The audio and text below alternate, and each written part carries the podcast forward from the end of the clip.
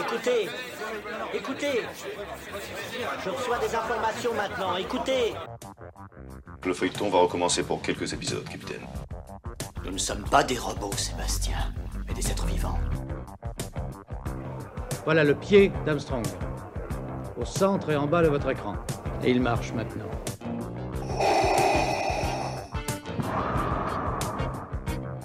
On peut dire aujourd'hui que la science-fiction est bel et bien partout. Tu veux dire qu'on est dans un programme informatique Est-ce vraiment si invraisemblable Le dormeur doit se réveiller.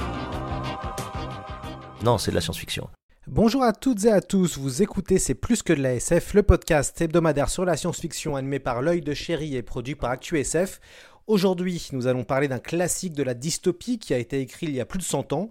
En 1920, Evgeny Zamyatin signe Nous, un livre révolutionnaire ou anti-révolutionnaire, cela dépendait des points de vue de l'époque, connu sous le nom de Nous autres, puis retraduit par Nous aux éditions Actes Sud dans la collection Exofiction.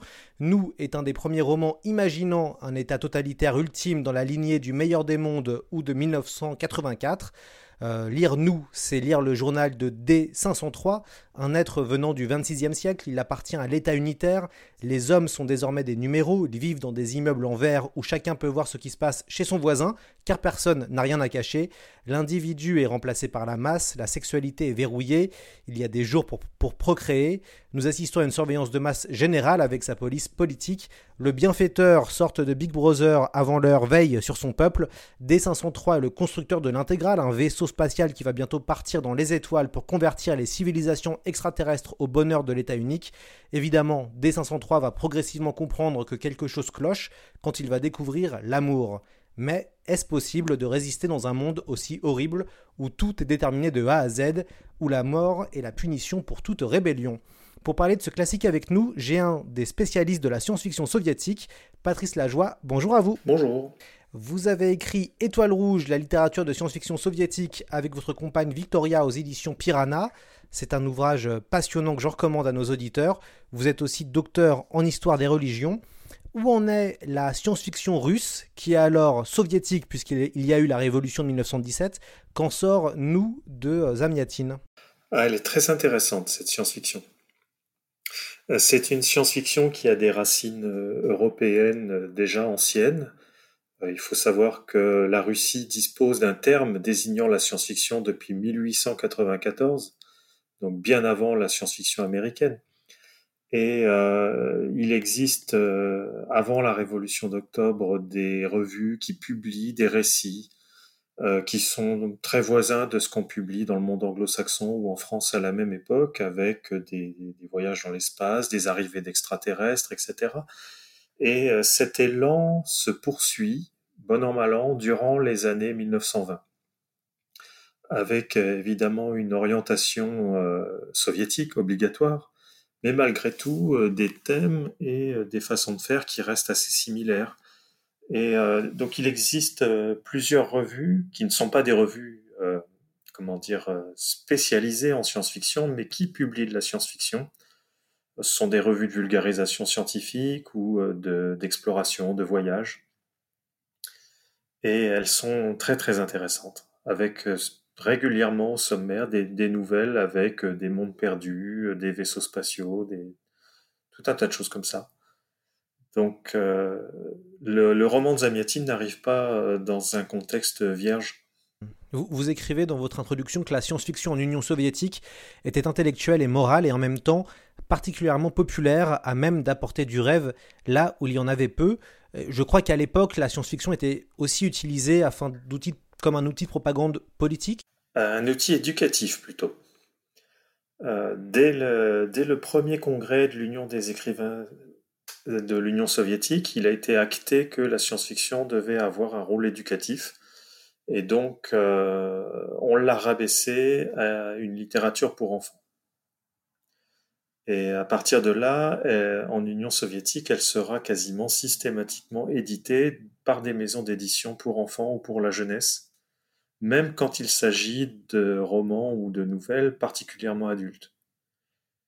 C'est quelque chose d'un peu paradoxal, mais euh, C'est ainsi. Donc oui, elle euh, on a toujours considéré la science-fiction d'une façon sérieuse, pas forcément pour une, comment dire, des visées politiques, mais pour des visées clairement éducatives, pour former les futurs parfaits communistes.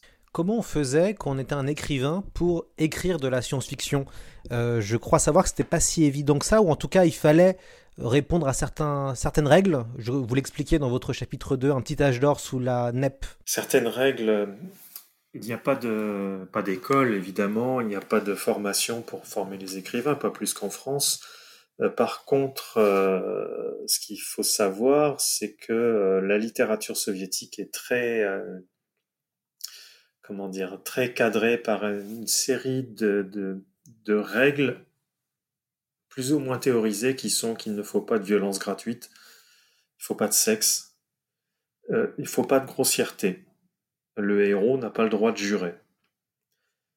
Euh, rien que ça, ça limite un peu comment dire, les ambitions que pourraient avoir les auteurs en matière de psychologie des personnages, par exemple. On ne peut pas aller très loin. C'est d'autant plus vrai pour la science-fiction que, eh, comme je l'ai dit tout à l'heure, elle doit être réservée à un jeune public. Donc là, les contraintes de grossièreté et de sexe sont encore plus euh, pesantes.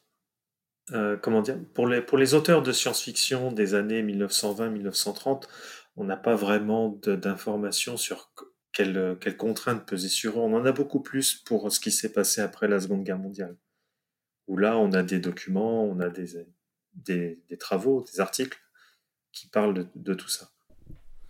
Est-ce qu'on peut euh, faire des rapprochements entre l'imaginaire qu'il y avait euh, au début du XXe siècle avec ce qu'on retrouvait chez Jules Verne ou chez H.G. Wells ah ben, Ce sont les deux sources fondamentales, comme partout. les auteurs qui n'ont pas lu Wells ou Verne n'existent pas. En fait, c'est une science-fiction qui a vraiment les mêmes racines que la science-fiction française ou que la science-fiction britannique. Et donc, euh, qui suit une évolution un peu de choses près parallèles. Je ne parle pas de la science-fiction américaine, qui est un, peu à part, même si elle aussi puise ses sources chez Wells et Verne, au départ en tout cas. Mais vraiment, on peut faire des parallèles importants entre la science-fiction russe et soviétique et la, science-fiction qui s'appelait Merveilleuse scientifique française et euh, britannique. C'est le, même terreau en fin de compte. Est-ce que vous pouvez nous, présenter euh, Evgeny Zamyatin? Alors est un personnage un peu euh, particulier, quoique finalement pas tant que ça par rapport à son époque. Euh, c'est donc un écrivain, mais il était, du point de vue professionnel, euh, ingénieur en construction navale. Ça peut paraître surprenant, mais il n'était pas le seul. Après tout, son contemporain Alexei Tolstoï était lui aussi ingénieur. Tous deux ont écrit de la science-fiction, donc, même s'ils ne l'ont pas revendiqué tel quel. Zamyatin était un démocrate, socialiste, révolutionnaire. Il a participé activement à la révolution de 1905 qui fut un échec. Et donc à partir de là, il a connu plusieurs fois la prison, plusieurs fois l'exil intérieur, une grande spécialité de la Russie de l'époque impériale, l'envoi en Sibérie. Euh, il est finalement gracié en 1913. En 1916, il part en Angleterre pour superviser la construction euh, de brise-glace destiné euh, à l'Union soviétique.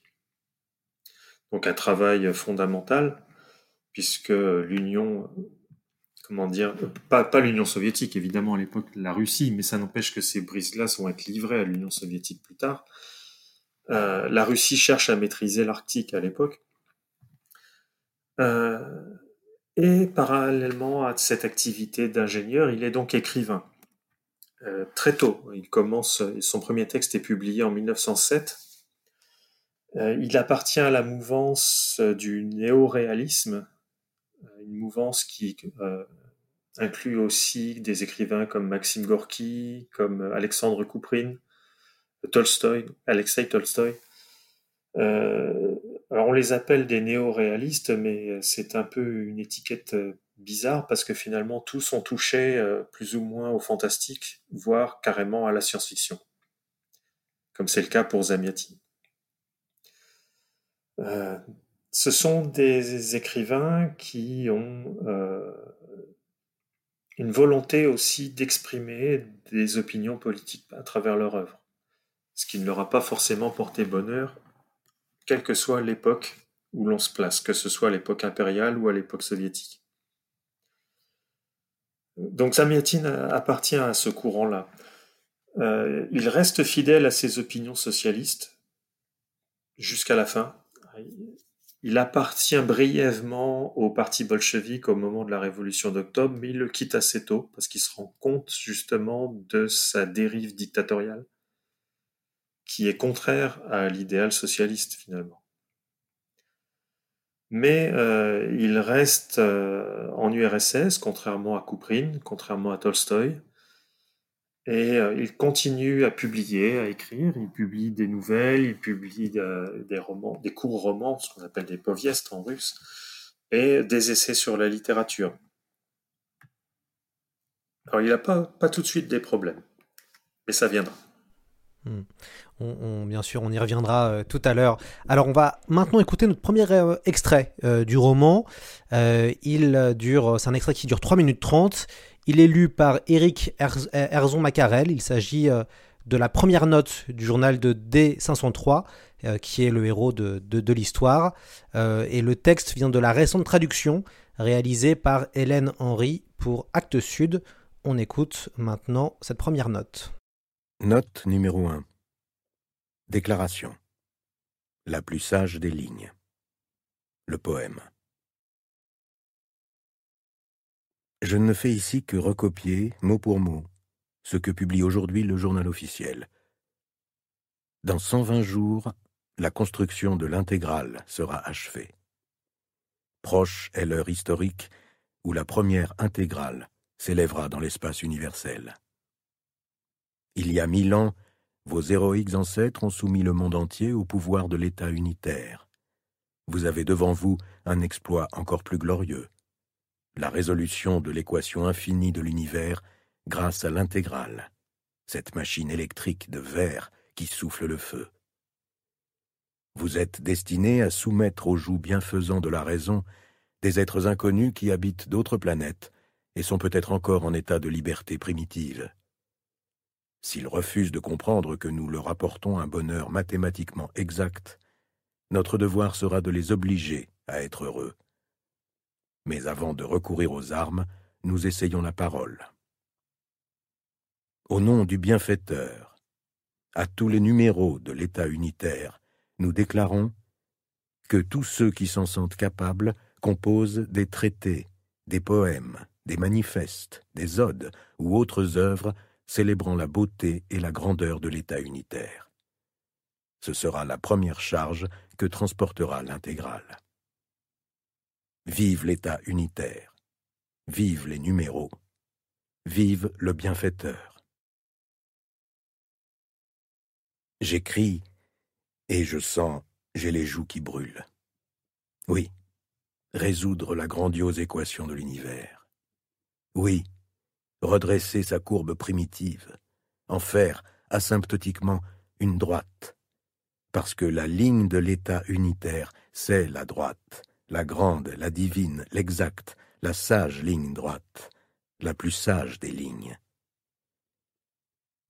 Moi, D503, constructeur de l'intégrale, je ne suis que l'un des mathématiciens de l'État unitaire. Ma plume, accoutumée aux chiffres, ne sait pas créer la musique des assonances et des rythmes. Je ne ferai qu'essayer de transcrire ce que je vois, ce que je pense, ou plutôt ce que nous pensons. Oui, nous. Et ce nous sera le titre que je donnerai à ces notes. Mais ce sera le produit de notre vie, de la vie mathématiquement parfaite de l'État unitaire. Et s'il en est ainsi, cela pourra-t-il de soi-même, sans que je l'aie voulu, être autre chose qu'un poème? Un poème. Je le crois. Et je le sais. J'écris Et je sens, j'ai les joues qui brûlent. C'est sans doute ce qu'éprouve une femme quand, pour la première fois, elle perçoit en elle le cœur qui bat d'un petit être minuscule et aveugle. C'est moi, et en même temps ce n'est pas moi. Et de longs mois, il me faudra le nourrir de mon suc, de mon sang, puis l'arracher de moi dans la douleur pour le déposer au pied de l'État unitaire. Mais je suis prêt, comme chacun d'entre nous, ou presque. Je suis prêt. Voilà, c'était euh, la première note, euh, donc lue euh, par Eric Arzon Macarel pour l'audiolivre des éditions Six Street de nous de Ziamatine. le lien sera évidemment sur la page du, du podcast.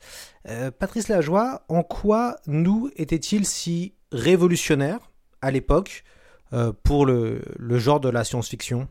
Je ne sais pas si on peut le qualifier de révolutionnaire en fait. Il a marqué les esprits, en tout cas en Occident mais euh, je pense que c'est plutôt un, roman euh, qui était dans l'air du temps. Euh, comment dire Ce n'est pas la, première dystopie déjà. il y a eu notamment en 1917 un roman qui a été publié en Angleterre et en anglais donc par un certain Owen Gregory qui s'appelait Mécania euh, dans lequel on trouvait déjà, par exemple, le concept de l'amour totalement guidé par l'État.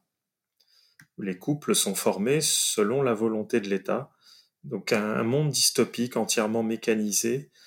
Et la question peut se poser de savoir si euh, Zamiatine lui-même n'a pas lu ce roman-là, puisqu'après tout, il était en Angleterre encore. Euh, quand, ce, quand ce roman a été écrit.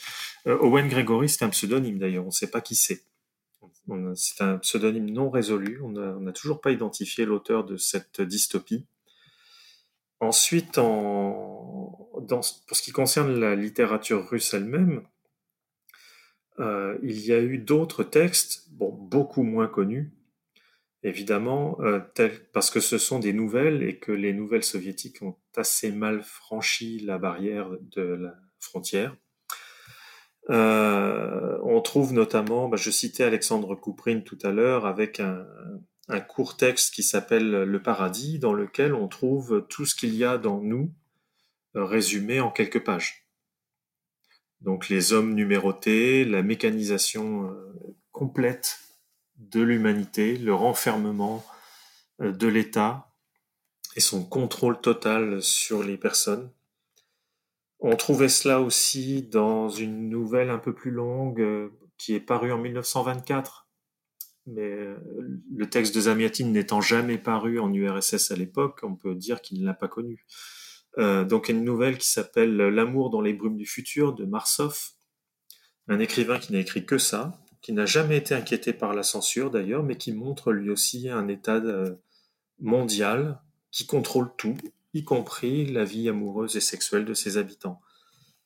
Donc le texte de Zamiatine n'est pas isolé. Il a cependant euh, pour lui l'aura de son auteur. Zamiatine était déjà très très célèbre quand il a écrit ce roman, ce qui fait qu'il euh, n'a eu aucun problème pour que ce texte soit publié à l'étranger à l'époque, surtout qu'on attendait des textes euh, anti-bolcheviques. On l'a perçu comme anti-bolchevique, donc évidemment il a été publié à New York très très vite. Euh, et puis tout simplement parce que c'est un bon roman, ça n'est pas une dystopie qui se contente d'aligner des, idées euh, les unes après les autres pour montrer ce qui marche pas. Zamiatine fait preuve d'un réel talent d'écrivain, contrairement à d'autres. Mais il n'est pas tout seul. Ça n'est pas, je, ne le qualifierais pas de, texte révolutionnaire pour ça. Il est dans une ambiance, il est dans l'air du temps. Et en même temps, on a la sensation qu'il a été redécouvert il y a peu. Euh, on a l'impression qu'on parle beaucoup plus de Zamiatine depuis quelques années, depuis cette retraduction de, de Chacte Sud euh, au niveau de la science-fiction qu'avant Ça, je ne saurais dire. Peut-être qu'on euh, le redécouvre parce qu'on a un nouvel intérêt pour tout ce qui est dystopique. Mais j'ai un peu le sentiment que finalement, la littérature occidentale a plus été marquée par 1984 de George Orwell que par Zamiatine. Alors que c'est finalement Zamiatine qui est un peu le, maître à penser de la plupart des auteurs de dystopie euh, contemporains.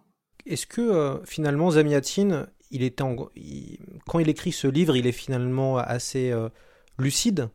Et, il va même très vite parce que il écrit ce livre en 1920, le régime, enfin en tout cas la révolution a lieu en 1917, donc juste trois ans après, il pressent, on va dire, ce que peut devenir finalement ce régime. À ce niveau-là, oui. Euh, la personnalité du bienfaiteur, par exemple, euh, qui est un peu une sorte de pressentiment de Staline.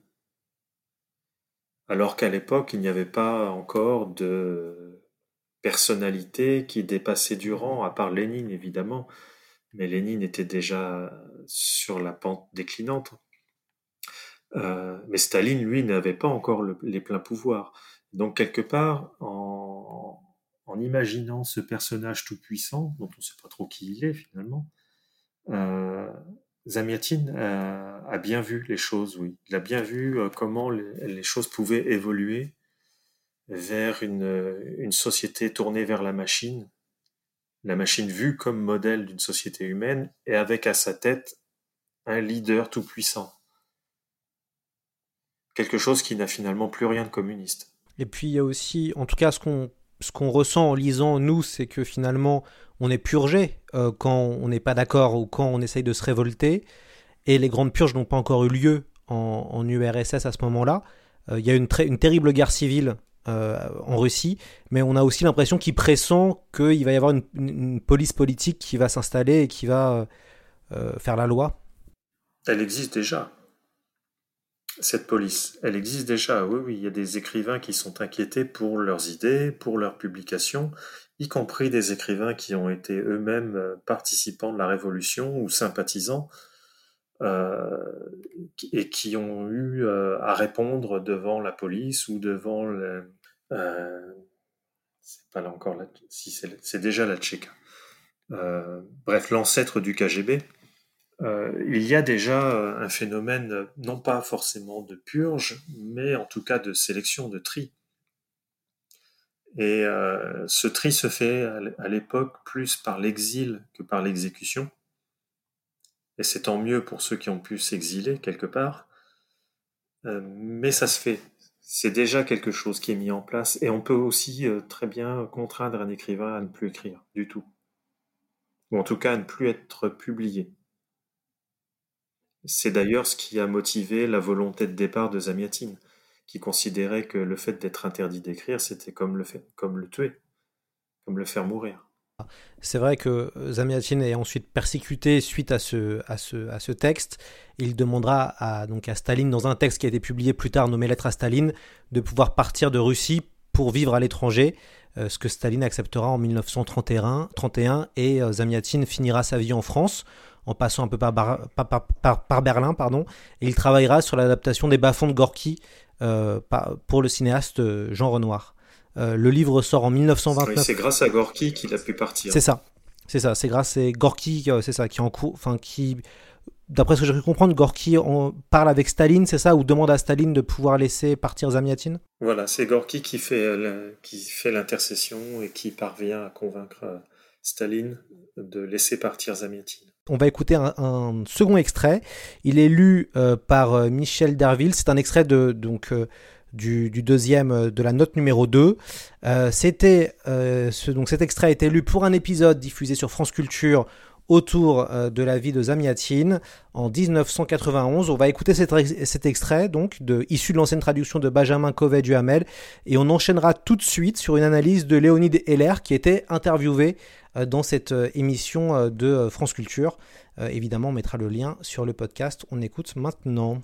En bas, le boulevard était plein. Par ce temps, l'heure personnelle qui suit le déjeuner devient généralement l'heure de la promenade complémentaire. Comme d'habitude, l'usine musicale jouait par tous ses haut-parleurs l'hymne de l'État unique. Les numéros, des centaines, des milliers de numéros, en unif bleuâtre ayant sur la poitrine une plaque d'or avec le numéro national de chacun et de chacune, marchaient en rang mesuré, par quatre, en marquant triomphalement le pas. Et moi, ou plutôt nous, nous formions une des innombrables vagues de ce courant puissant. J'avais à ma gauche O90. Si un de mes ancêtres velus d'il y a mille ans écrivait cela, il l'appellerait probablement de ce mot ridicule mienne. À ma droite, deux numéros inconnus, féminin et masculin. Le ciel magnifiquement bleu, les minuscules soleils dans chacune de nos plaques, les visages non obscurcis par la démence des pensées, tout semblait fait d'une seule matière lumineuse et souriante. Le rythme cuivré résonnait. Tratatam.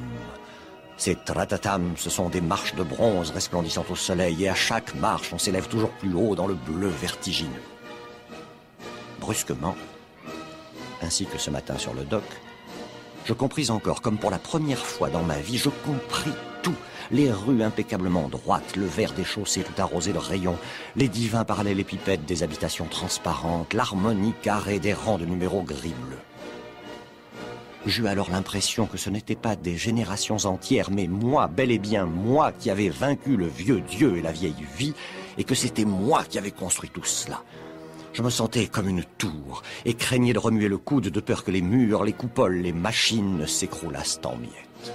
Il y a deux choses, en fait. Il y a contre-utopie, la tradition de, de, de l'anti-utopie, mettons, à laquelle il adhère à un certain moment suite à Dostoïevski, à Saltykov-Shchedrin.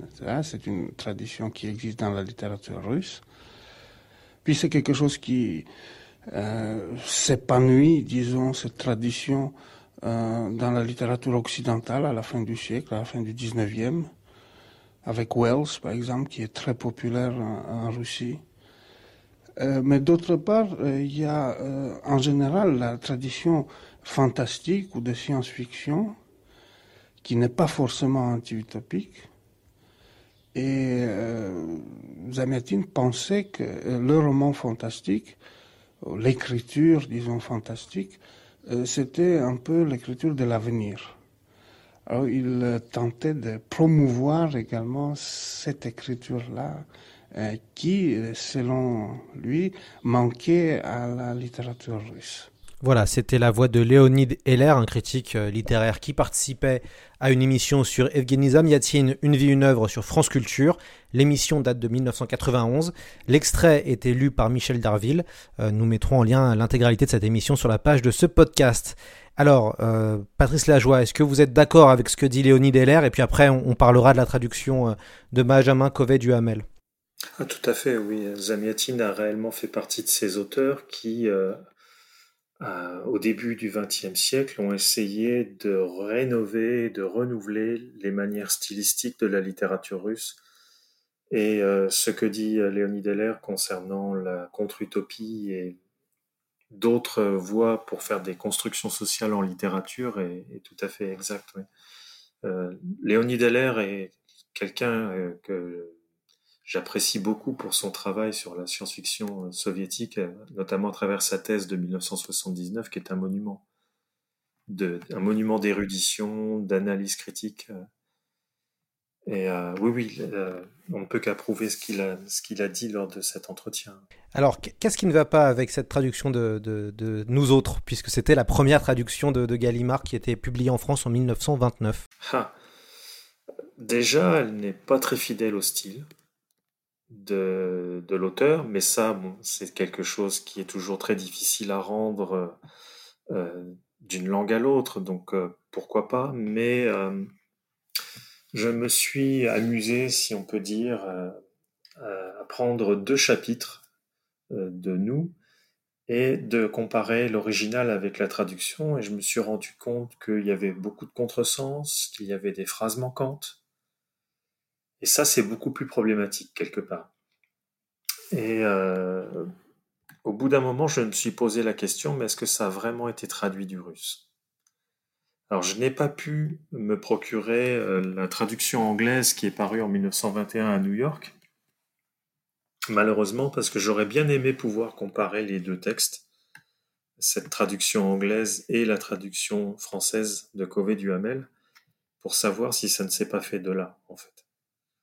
Mais toujours est-il que, euh, bon, évidemment, je ne me suis pas amusé à faire ce test sur l'ensemble du roman.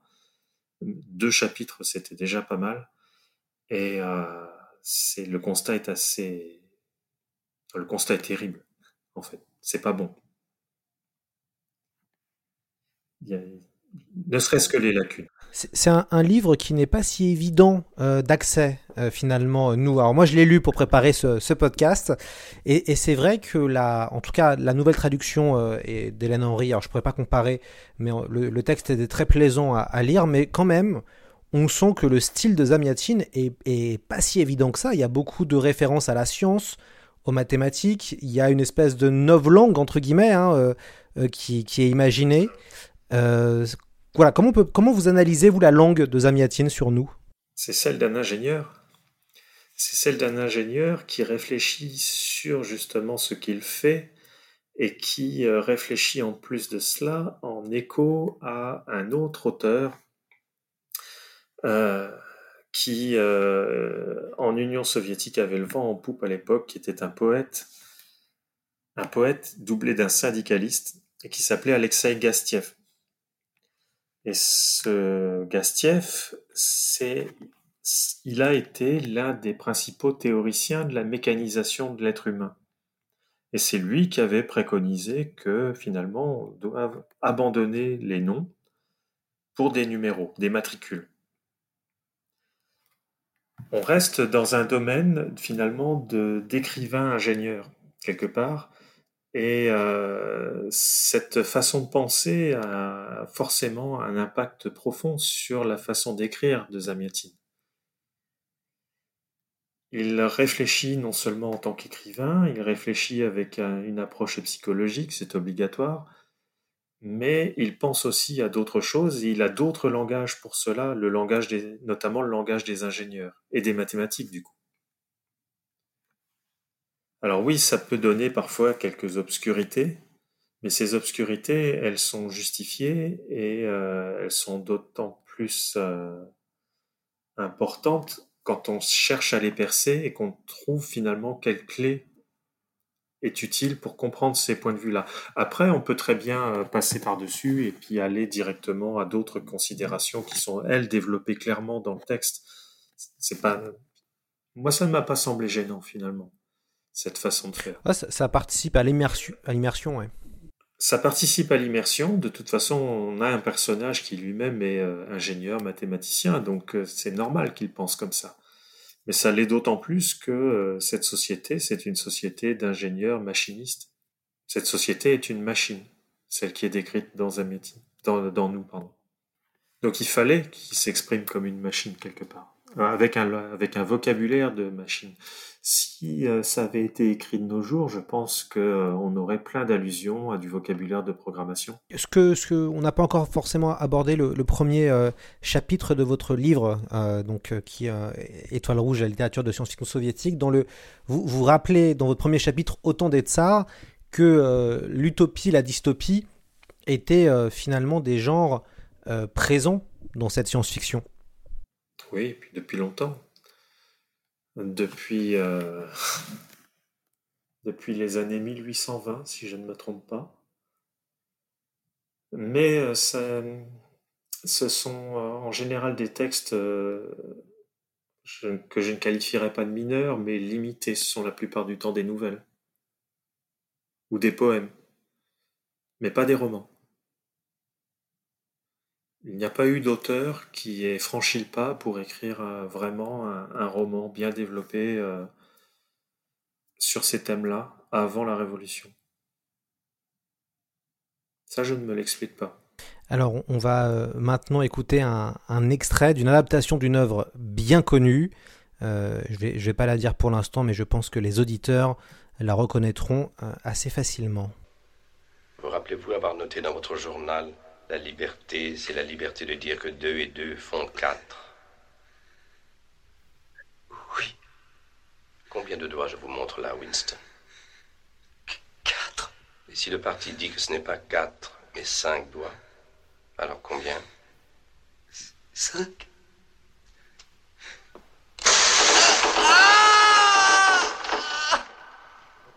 Non. C'est inutile. Vous mentez. Combien de doigts, je vous prie? Quatre. Quatre, puis je vous dire d'autres. Cinq, quatre, est ce que vous voulez? Je vous en prie, laissez-moi. Voilà, c'était un extrait de 1984, euh, le film de Michael Radford, euh, adaptation du classique de George Orwell, euh, donc la discussion entre O'Brien et le pauvre Winston. quelle comparaison faites-vous entre nous et 1984, Patrice Lajoie? Oh, elles sont nombreuses, elles sont très nombreuses, mais ce serait difficile de les lister rapidement. on sait, et Orwell l'a avoué directement dans euh, Orwell a lu euh, Zamiatine. Il l'a lu d'ailleurs dans la traduction française et non pas dans la traduction américaine. Euh, par contre, il, a laissé tomber certains aspects qui se trouvaient chez Zamiatine, comme la déshumanisation totale des personnes en, leur enlevant leur nom. Chez lui, il y a toujours des noms. Par contre, on a toujours l'idée d'un contrôle de la langue, qui apparaissait déjà chez Zamiatine, on a toujours l'idée du contrôle de la vie sentimentale et amoureuse des personnes, avec euh, le fait que la personne qui va, euh, qui est le, héros de chacun des deux livres, va découvrir l'amour en dehors des sentiers battus, en dehors des règles obligatoires. Là, on a un point commun fort finalement. Euh, la, différence quand même, c'est que euh, chez Zamiatine, il y a une lueur d'espoir à la fin qu'on n'a pas vraiment chez Orwell. À ce niveau-là, euh, Orwell semble bien plus pessimiste quelque part que, que Zamiatine lui-même. Ce qui est assez curieux. J'aime beaucoup cette phrase de, de nous. si la liberté de l'homme est nulle, il ne commet pas de crime, le seul moyen de délivrer l'homme du crime, c'est de le délivrer de sa liberté. Ça fait vraiment penser à du Orwell, on dirait. Voilà. Mais euh, Orwell l'a lu en 46. Donc peu de temps avant peu de temps avant qu'il ait lui-même rédigé 1984. Oui, 1984 est sorti en 1949. On retrouve aussi la question de l'amour euh, qui est très présente dans 1984 et aussi euh, dans nous, puisque c'est finalement une histoire d'amour qui fait un peu tout basculer. Oui, voilà, c'est ça. C'est euh, le, surgissement de l'amour auprès du personnage qui fait que les yeux s'ouvrent et que l'esprit se libère. Ça n'est pas du tout une idée philosophique, ça n'est pas un combat intellectuel et psychologique, c'est l'amour. Quelque part, on pourrait presque dire un instinct primaire. Euh, comme s'il fallait euh, en revenir à ce qui fait le propre de l'homme pour euh, échapper à cette tyrannie machinesque. Alors, est-ce que Orwell n'aurait pas eu l'idée lui-même d'écrire la même chose? Je ne sais pas, c'est difficile à dire. le parallèle, en tout cas, entre les deux, à ce niveau-là, sur le, déclencheur de l'éveil du héros, est, est vraiment présent. Oui, avec une, une fin qui est un petit peu similaire. Euh, avec 1984. Alors, on ne spoilera pas évidemment euh, la fin des deux œuvres si vous ne les avez pas lues, mais on retrouve un peu une, un, un, parcours un peu similaire euh, à notre héros D500, D503. Alors après, est-ce que ça ne répond pas tout simplement à un modèle attendu pour la dystopie? Parce que finalement, cette trame de récit, on la, retrouve un peu partout.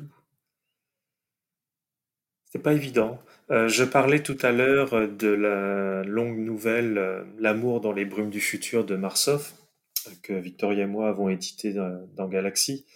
Donc c'est un texte qui a été euh, auto-édité en 1924 à Leningrad et où on a aussi cette trame avec euh, une société qui est totalement encadrée, où on a un contrôle psychologique des, des personnes grâce à des rayons, et un héros qui subitement croise une, une, jeune femme et qui va en tomber amoureux, et cet amour est réciproque. Et la machine se dérègle. Et les deux personnages vont chercher à échapper à cet univers euh, carcéral à l'échelle du globe, avec un devenir qui va être presque le même finalement. Alors, je ne pense pas que Marsoff ait lu Zamiatine, par contre. On sait que le manuscrit de Zamiatine circulait, mais Marsoff, euh, c'est rien. C'est quelqu'un qui n'était pas dans les milieux éditoriaux. Euh, ça paraît peu évident qu'il ait lu ce texte. Donc peut-être qu'il y a une, euh, une réflexion qu'il a encore été dans l'air du temps, qu'il fallait que ça se passe comme ça pour échapper à une société dictatoriale. J'avoue ne pas être assez spécialiste de ça. Pas, de problème. Je vais, je vais, relire un petit extrait euh, de Zamiatine. Euh, après avoir vaincu la faim, ce qui, algébriquement, nous assure la totalité des biens physiques, l'État unique mena une campagne contre l'autre souverain du monde, contre l'amour. Cet élément fut ainsi vaincu, c'est-à-dire qu'il fut organisé, mathématisé, et, il y a environ 900 ans, notre, sexe, notre lex sexualis fut proclamé n'importe quel numéro a le droit d'utiliser n'importe quel autre numéro à des fins sexuelles.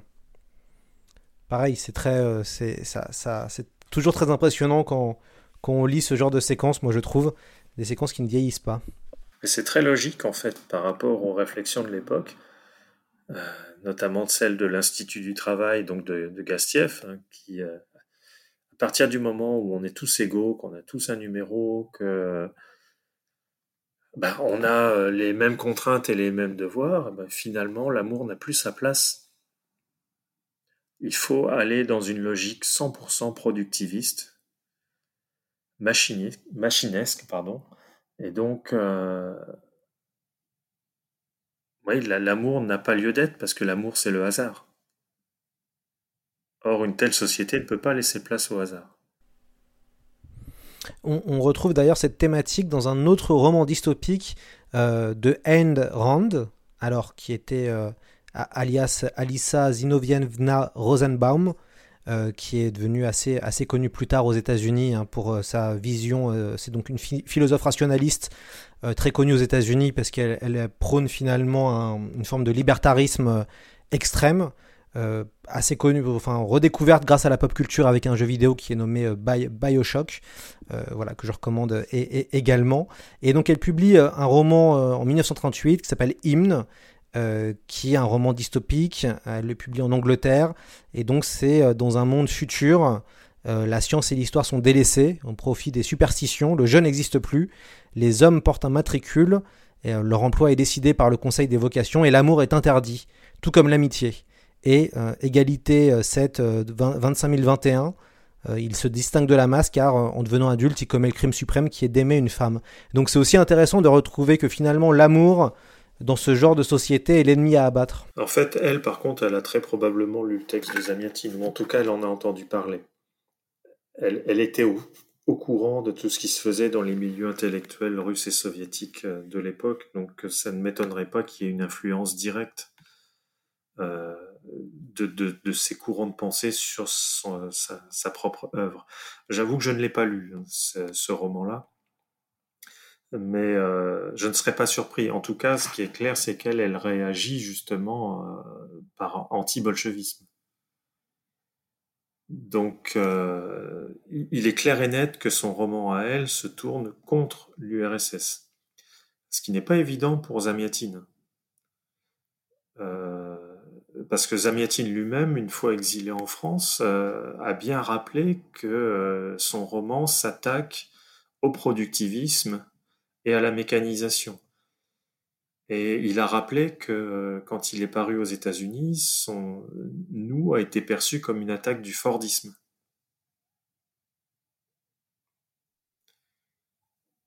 Ford, les théories de Ford étant d'ailleurs à l'origine de celles de Gastieff, donc tout, ce tout ce petit monde-là se retrouve, évidemment, mais... Donc, euh, du, point de vue de la réflexion, ça n'est pas du tout surprenant que Ayn Rand reprenne ces thèmes-là à son compte pour en faire un repoussoir. C'est normal. Ce qui est assez intéressant quand on lit nous, c'est de voir à quel point le, roman est quand même très maîtrisé. Hein. il y a 40 notes, euh, tout se, succède d'une grande logique finalement, c'est limite mathématique, mais bon c'est logique puisqu'on est dans, dans un univers comme ça. Euh, qu'est-ce que vous pensez des deux personnages féminins euh, qui sont I330 et O90 Ils sont un peu faibles, non? Oui. J'avoue que j'y ai jamais vraiment réfléchi personnellement. Mais... Ouais, je suis assez d'accord avec vous. Euh... Mais c'est pas surprenant non plus. Quand on y réfléchit bien, euh, bon, euh, si on compare avec euh, l'ensemble des œuvres de science-fiction, qu'elles appartiennent au pulp ou à la science-fiction plus littéraire de l'époque, euh, quels sont les, les, personnages féminins de premier plan? Je n'ai rien qui me vienne en mémoire là tout de suite. que, que ce soit en français, en anglais, en russe. Je ne sais pas. Quasiment pas. Ah ouais, quasiment, euh, quasiment pas. Ce qui est intéressant dans nous, c'est qu'il y a quand même une dimension poétique et qu'on retrouve, enfin, en tout cas qu'on découvre au fur et à mesure qu'on lit le roman, puisque plus on avance, plus D503 est amoureux, plus la poésie apparaît dans ses notes.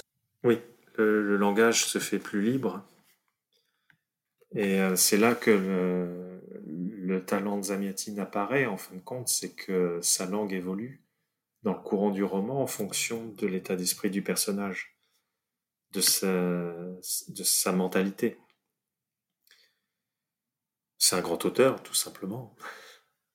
C'est à ça qu'on peut les distinguer. C'est son seul roman, en fin de compte, euh, mais parce qu'il a, il a privilégié la forme courte, les nouvelles, ou ce que les Américains appelleraient des novellas, mais euh, on en vient à regretter qu'il n'en ait pas écrit d'autres. Je sais que vous avez une réponse à cette question car vous en parlez dans votre introduction, mais je voulais la poser pour que les auditeurs profitent de ça. Pourquoi la science-fiction soviétique est-elle aussi, est-elle aussi peu connue ou si peu appréciée en France? La barrière de la langue déjà. Euh, nous avons un problème dans le milieu éditorial de genre en France, en tout cas, euh, c'est le fait que euh, la plupart des éditeurs ne lisent que l'anglais comme langue étrangère. Donc ce problème ne touche pas que le russe, mais touche euh, aussi toute autre forme de littérature de science-fiction qui ne soit pas anglo-saxonne. Le meilleur moyen de faire connaître une œuvre non anglo-saxonne en France est de la faire traduire en anglais. Ça, c'est le premier obstacle. Ensuite, il y a eu évidemment l'obstacle idéologique. Euh, que l'on soit pour ou contre l'URSS, il y a toujours en arrière-plan l'idée que derrière la science-fiction soviétique, ben, il y a l'URSS et tout son contingent de, de problèmes idéologiques, un problème au sens très large. Et c'est vrai qu'on a affaire à une science-fiction qui est beaucoup plus sérieuse, euh, majoritairement en tout cas, que euh, ses homologues occidentaux, où là on va avoir des, des science-fiction plus légères, tournées vers l'aventure uniquement. Y a toujours un minimum de réflexion dans la science-fiction soviétique. Or, je ne suis pas persuadé que les lecteurs eux-mêmes ne veuillent avoir que des choses pour faire réfléchir. Donc voilà, la, double barrière qui empêche finalement de, mieux connaître euh, ces œuvres-là. En tout cas, euh, en lisant euh, votre livre, ça donne envie de découvrir la science-fiction soviétique. Est-ce que vous pouvez nous conseiller des titres qu'on pourrait trouver? On peut trouver. Soviétique. Alors, le grand classique, le texte qui peut convaincre tout le monde, c'est évidemment Stalker des frères Strugatsky un texte court, euh, facilement lisible et très prenant, avec euh, beaucoup d'action, mais en même temps une réflexion euh, à la fois psychologique et sociologique très très forte. C'est un très très grand roman, de même qu'il est difficile d'être un dieu des après, parmi les auteurs moins connus, en roman uniquement, en roman ou en nouvelle En nouvelle, j'aime beaucoup ce que fait Kirbolichov. Euh, j'aime aussi beaucoup ce que fait euh, Ilya Varchavsky, ce que fait euh. Ce sont des auteurs qui ont œuvré essentiellement dans les années 70-80 à une époque où on publie plus beaucoup de romans, en tout cas plus beaucoup de romans intéressants. Il y a une reprise en main idéologique sur les maisons d'édition et les romans redeviennent très très lourds, franchement pénibles. Par contre, au niveau des nouvelles, on a d'authentiques chefs-d'œuvre et euh, une poignée d'auteurs comme ça qui ont produit vraiment d'excellents textes. Alors en France, ils sont dispersés dans des revues pas faciles à trouver ou dans des anthologies. Mais ce sont des textes qui valent toujours le détour. Les, nouvelles de Dmitri Bilyankin, par exemple, qui se passent sur Mars. Euh, alors là, je, me fourvoie parce qu'il n'y en a pas une seule qui a été traduite en français, elles ont été traduites en anglais. Mais ce sont des nouvelles extraordinaires de réalisme alors qu'elles ont été écrites avant même qu'il y ait le moindre engin qui se pose sur Mars. Et donc on peut toujours les lire, malgré euh, les explorations actuelles euh, qui, nous émerveillent actuellement. Ce sont des textes qui sont toujours très très marquants. Vous m'avez donné envie de lire L'étoile rouge d'Alexandre Bogdanov, qui est sorti en 1908. Oui, c'est un roman précurseur un peu vieilli quand même, mais euh, plein, plein, plein, plein d'idées, vraiment. Et c'est un peu l'ancêtre aussi. Lui, il présente les choses sous forme d'utopie, là où Zamiatine les verrait comme une dystopie. Et euh, l'a forcément lu d'ailleurs. C'est clair et net. Zamiatine a forcément lu L'Étoile Rouge. Mais ça, ça revient, ça rejoint un point de réflexion que j'avais développé dans Galaxy il y a déjà quelques années, que l'utopie des uns peut être la dystopie des autres et réciproquement. Tout dépend de pour qui on écrit. Ce sera le, le, mot de la fin.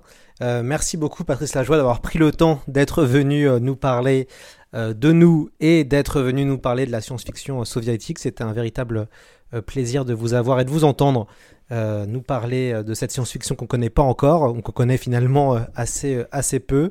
votre ouvrage est évidemment disponible dans toutes les bonnes librairies. il a été édité aux éditions Piranha. Il s'intitule Étoile rouge, la littérature de science-fiction soviétique. Il est coécrit avec votre compagne Victoria.